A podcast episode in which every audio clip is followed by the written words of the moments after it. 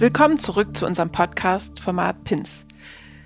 Primärpräventive Intervention Niedersachsen, dem Podcast rund um die Themen religiös begründete Radikalisierung, antimuslimischem Rassismus und Konfliktfragen zwischen Religions- und Meinungsfreiheit. Dieser Podcast ist Teil einer Serie zum Thema pädagogische Arbeit mit geschlossenen, religiös-weltanschaulichen Familiensystemen. Es gibt bereits eine erste Folge, in der wir darüber sprechen, was geschlossene Familiensysteme sind und wie wir diese in unserem beruflichen Alltag erkennen. Vorweg ein Disclaimer. In dieser Podcast-Reihe bedienen wir uns vereinfachter, fiktiver Beispiele, um die besprochenen Inhalte greifbarer zu machen. Die Beispiele stellen dabei holzschnittartig Situationen bzw. Personen und ihr Familiensystem dar, mit denen Fachkräfte in ihrem pädagogischen Alltag konfrontiert sein können. Die Beispiele sollen und können aufgrund des Podcast-Formats keine differenzierte wissenschaftliche Auseinandersetzung mit den gewählten Weltanschauungen darstellen. Da die Arbeit mit geschlossenen Familiensystemen sehr herausfordernd sein kann, möchten wir uns in dieser weiteren Folge noch einmal mit einem anderen Blickwinkel beschäftigen, der helfen kann, Mechanismen in geschlossenen Familiensystemen zu verstehen und entsprechend in der pädagogischen Praxis damit umzugehen. Hilfreich kann es dabei sein, sich anzuschauen, was einen jeden Menschen im Innersten bewegt und wie mit diesen sogenannten Grundkonflikten in verschiedenen Formen von familiärem Zusammenleben umgegangen wird. Wir berufen uns dabei auf die Arbeit von Erwin Dialom, der in seinem Werk Existenzielle Psychotherapie diese Grundkonflikte beschreibt, mit denen ein jedes menschliche Lebewesen im Laufe seiner Entwicklung konfrontiert ist. Wir möchten dabei gleich die Verbindung zu unserem Thema ziehen und uns anschauen, wie mit den verschiedenen Grundkonflikten in geschlossen religiös-weltanschaulichen Familiensystemen umgegangen wird. So versuchen wir deutlich zu machen, welche existenzielle Bedeutung Regeln, Normen und festgelegte Glaubenssätze in geschlossenen Familiensystemen haben und wieso Fachkräfte die Arbeit mit dieser Zielgruppe als besonders herausfordernd empfinden können. Der Psychotherapeut Jalom definiert vier Grundkonflikte. Mortality, auch Leben oder Tod. Freedom, auch Ordnung oder Freiheit. Isolation, auch Nähe oder Einsamkeit. Und Meaninglessness, auch Sinn oder Sinnlosigkeit. Wir beschreiben diese vier Begriffe gleich noch einmal ausführlich und gehen darauf ein, warum es wichtig und hilfreich sein kann, sich diese Grundkonflikte quasi als eine Art Kategorienkatalog im Umgang mit geschlossenen Familiensystemen zu vergegenwärtigen.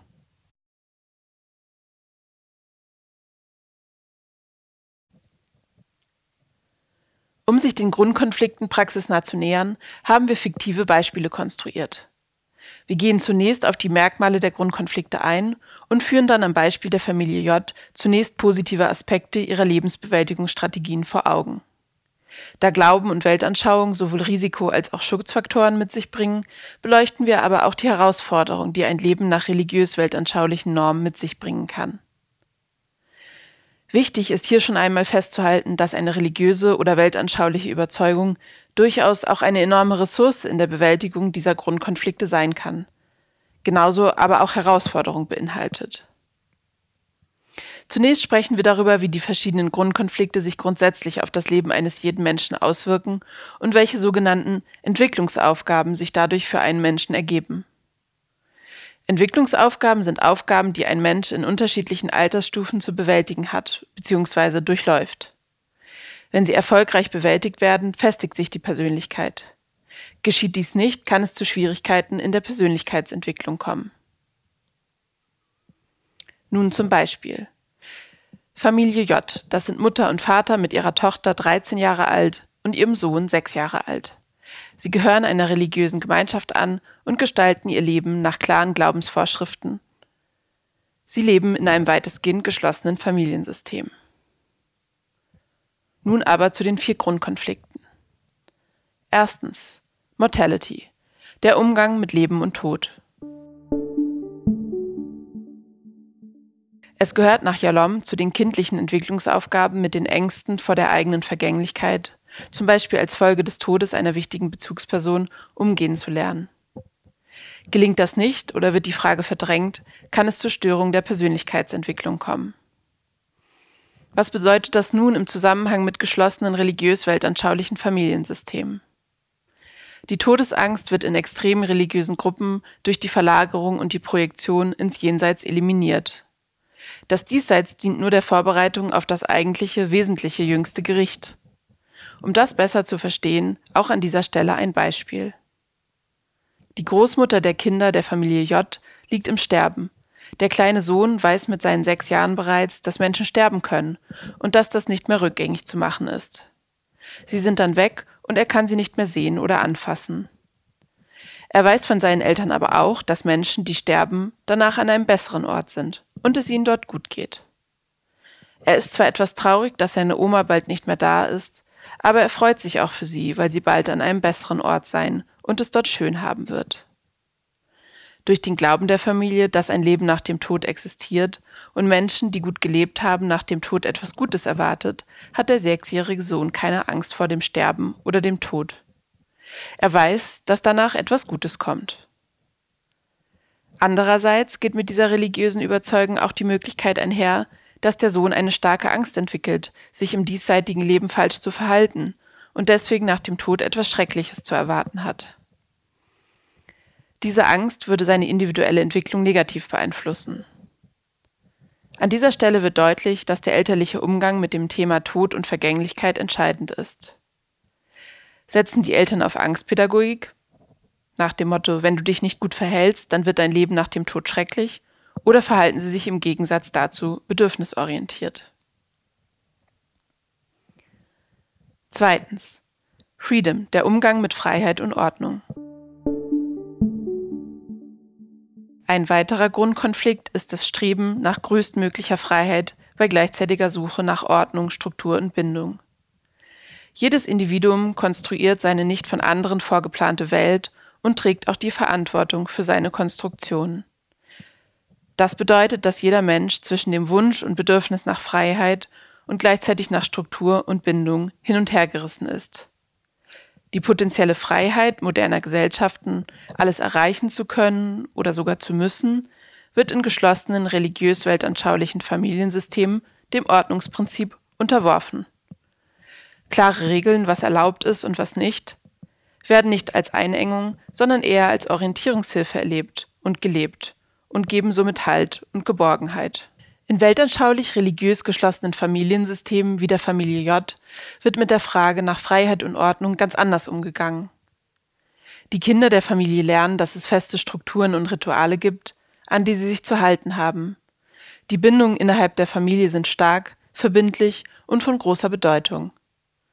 Eigentlich alle Fragen der Lebensgestaltung lassen sich klar religiös beantworten, sodass keine Unsicherheit besteht. Die 13-jährige Tochter weiß früh, dass sie später einmal heiraten und als Hausfrau für die Kinder verantwortlich sein wird. Fragen, zum Beispiel rund um die berufliche Perspektive, stellen sich ihr im Familiensystem also nicht. Das Streben nach einer Ausbildung und einem guten Einkommen, die Freiheit, einen eigenen Lebensplan zu entwerfen, spielt kaum eine Rolle. Diese vorgegebenen Wege können in einer sehr komplexen Welt mit ihren zahlreichen Möglichkeiten Sicherheit vermitteln. Auf der anderen Seite ist für individuelle Entscheidungen und Entwicklungen in so einem Familiensystem wenig Raum. Das Streben nach Freiheit wird eher durch klare Vorgaben, wie das Leben zu gestalten ist, unterdrückt. Wie in unserem Fallbeispiel in der ersten Folge angesprochen, kann es so natürlich zu Konflikten kommen, wenn ein Kind sich nicht an die Regeln der Familie und der Gemeinschaft hält, sein Freiheitsstreben also zu groß wird. Im schlimmsten Fall kann dies zum Verlust der eigenen Familie oder zum Ausschluss aus der Gemeinschaft führen. Drittens. Isolation. Umgang mit Nähe und Einsamkeit. Auch wenn wir den Wunsch nach Schutz und Kontakt haben und den Mitmenschen oft nahe kommen, ist die letzte Kluft zu ihnen unüberwindbar. Wir können nicht mit ihnen verschmelzen und müssen die Welt allein durchschreiten. Kinder lernen in ihrer Entwicklung im besten Fall einen ausgewogenen Umgang mit den Themen Nähe und Einsamkeit. Sie lernen, dass ihre Eltern ihnen nahe sind, sie versorgen und sie sich auf sie verlassen können. Im frühen Kleinkindalter realisieren sie, dass sie nicht eins sind mit ihren Eltern. Dieser Prozess setzt sich in ihrem Aufwachsen weiter fort. Sie lernen, dass sie ein Individuum sind, das alleine für sich Entscheidungen treffen können und Verantwortung übernehmen muss.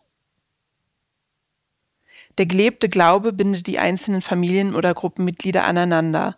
Die Einsamkeit wird in der Gruppe oder Familie aufgelöst. Zugleich wird die die Familie umgebende moderne Gesellschaft als ungerecht und feindselig dargestellt, von der man sich deswegen isolieren muss. Das Versprechen von Gemeinschaft und nicht alleine gelassen zu werden, beziehungsweise das Leben nicht alleine bestreiten zu müssen, ist für religiös weltanschauliche Familiensysteme sehr zentral. In religiös weltanschaulich geschlossenen Gruppierungen wird dem Wunsch nach Nähe und Verschmelzung mit anderen insoweit nachgekommen, als dass immer ein klares Rollenangebot vorhanden ist.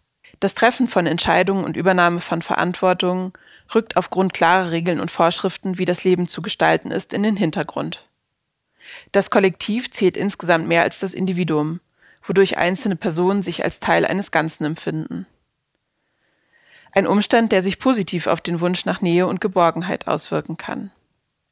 Gleichzeitig kann es Menschen, die in eben solchen Kontexten aufwachsen, schwerfallen, mit Situationen umzugehen, in denen individuelle Entscheidungen von ihnen gefordert sind.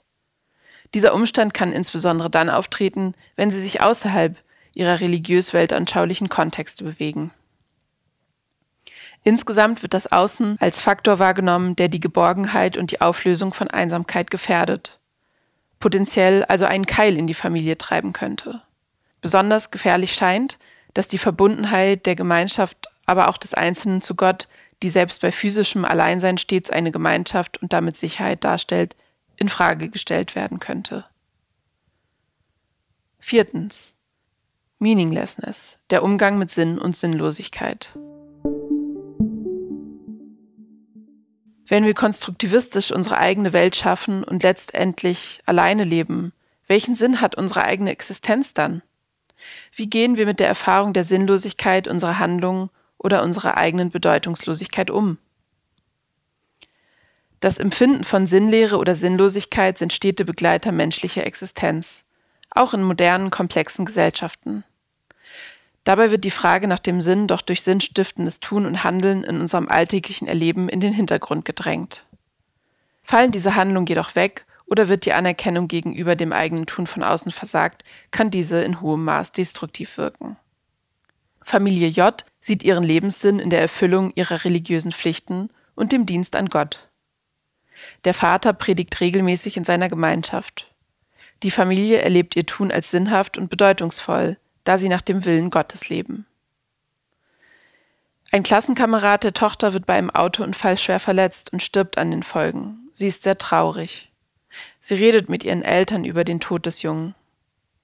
Die Eltern sagen ihr, dass es Gottes Wille war, dass der Junge gehen musste, und gemeinsam beten sie für den Jungen. Die Vorstellung, dass er nun an einem besseren Ort sei und die Gebete, die sie regelmäßig für ihn verrichtet, geben der Tochter Kraft und helfen ihr über den Verlust hinweg. Sie erlebt für sich, dass alles einen Sinn hat, auch die schmerzhaften Ereignisse und Erfahrungen. Gleichzeitig kann man sich aufgrund des Umgangs der Familie mit dem Thema Lebenssinn ein ganz anderes Szenario vorstellen. Die Tochter verliebt sich in einen Jungen in ihrer Klasse. Dieser wird bei einem Autounfall stark verletzt und liegt danach im Krankenhaus. Sie wünscht sich nichts sehnlichster, als dass ihr Freund wieder erwacht und gesund wird. Jeden Tag betet sie dafür, nach einiger Zeit stirbt ihr Freund an den Verletzungen und sie fragt sich, wie das sein kann, dass ihr so etwas Schlimmes passiert, obwohl sie doch immer alles richtig gemacht hat und gottgefällig war. Wie kann dieser Gott, für den sie immer alles gibt, ihr so etwas antun? Stück für Stück erlebt sie ihr Tun als immer bedeutungsloser und hat das Gefühl, ihr Handeln ist völlig sinnlos. Wie oben beschrieben, wollen wir mit diesen eindrücklichen und teilweise überzeichneten Beispielen verdeutlichen, dass Religiosität eine Grundlage für Widerstandsfähigkeit, die sogenannte Resilienz im Leben sein kann, weil sie hilft, grundlegende Fragen des Lebens zu beantworten. In geschlossenen, religiös weltanschaulichen Familiensystemen wird bewusst oder unbewusst allen vier Grundkonflikten eine provisorische Eindeutigkeit zugeschrieben. Das heißt, dass Fragen nach dem Umgang mit Leben und Tod, dem Sinn des Lebens, Individualität und Freiheit vermeintlich eindeutig beantwortet sind. Auch ist durch Werte und Normen in der Familie festgelegt, wie mit den Fragen umgegangen werden kann. Das bietet Sicherheit und Orientierung und kann Menschen grundsätzlich helfen, mit diesen wichtigen Lebensfragen umzugehen. An dieser Stelle ist es aber wichtig festzuhalten, dass diese vermeintliche Eindeutigkeit genauso zu Konflikten und Schwierigkeiten in der Entwicklung von Menschen führen kann. Einerseits bietet Eindeutigkeit Sicherheit und Orientierung, andererseits ist der Raum für individuelle Entwicklung und Beantwortung der grundlegenden Lebensfragen sehr eingeschränkt. Spätestens also, wenn die klaren Regeln und Antworten der jeweiligen Religion oder Weltanschauung durch Mitglieder eben dieser in Frage gestellt werden oder durch andere Teile der Gesellschaft ein anderer Umgang vorgelebt wird, kann es zu Konflikten in der Familie oder der Gemeinschaft kommen. Außerdem engt eine vermeintlich eindeutige Beantwortung dieser Fragen die Möglichkeit eines Menschen ein, sich selber mit den eigenen Bedürfnissen und Wünschen im Leben auseinanderzusetzen.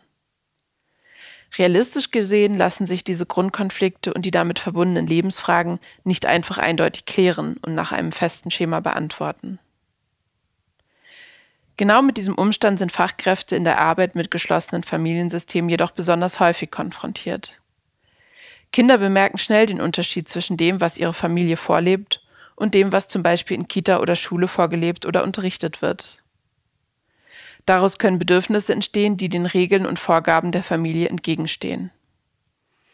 Sogenannte Loyalitätskonflikte können die Folge sein. Aber warum genau Loyalität? Kinder spüren, wie gesagt, schnell, wenn in ihrem Alltag von verschiedenen Menschen, die für sie von Bedeutung sind, unterschiedliche Werte und Vorstellungen gelebt werden. Sie möchten sich gegenüber ihrer Familie loyal verhalten, haben möglicherweise Angst, etwas falsch zu machen oder ihre Familie zu verraten. Wenn sie sich für andere Lebensweisen interessieren oder versuchen, Gelerntes aus Schule und Kita in ihr Selbstbild zu integrieren. Zugleich regt sich wahrscheinlich auch der Wunsch, Teil der Kindergarten- oder Klassengemeinschaft zu sein und so Anerkennung zu erfahren. Wieso halten wir es nun für so wichtig, sich mit den vorhin beschriebenen Grundkonflikten auseinanderzusetzen? Zum einen, weil alle Menschen diesen Lebensfragen begegnen. Das verbindet und lässt uns erkennen, dass wir mit allen Menschen etwas gemeinsam haben.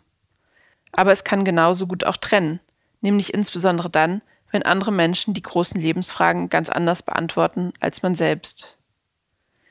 Als Fachkraft mit einer vehement vertretenen Eindeutigkeit konfrontiert zu sein, kann unterschiedliche Reaktionen und Gefühle auslösen. In jedem Fall stellt es Fachkräfte vor große Herausforderungen in der konkreten Arbeit mit geschlossenen Familiensystemen. Wichtig dabei kann es sein, sich bewusst zu machen, dass die meisten Fachkräfte in der Konfrontation mit absoluten Wertvorstellungen in Familien, mit denen sie arbeiten, dazu führt, dass diese in eine Art Gegenmissionierung verfallen. Was heißt das? Das kann bedeuten, sich der Familie gegenüber moralisch überlegen zu fühlen und dies auch im Gespräch deutlich zu machen. Also zum Beispiel vehement gegen die von der Familie vertretenen Werte zu argumentieren. Zu wissen, dass dieser Reflex in diesen Situationen häufig einsetzt, kann helfen, kurz innezuhalten und eben nicht so vehement zu reagieren, um zu verhindern, dass es zu einem Kontaktabbruch kommt, beziehungsweise den Aufbau einer professionellen, vertrauensvollen Beziehung verhindert. Wenn wir versuchen zu missionieren und unsere Meinung aufzudrücken, wird sich der Widerstand in den Familien, mit uns zusammenzuarbeiten, eher noch verstärken. Hilfreicher kann es also sein, die Sorgen, die Lebensrealität und die Werte und Normen der Familie zunächst ernst zu nehmen, ihre Sorgen zu verstehen, nachzuvollziehen und dann gemeinsam auf einer Vertrauensbasis eine Lösung zu finden.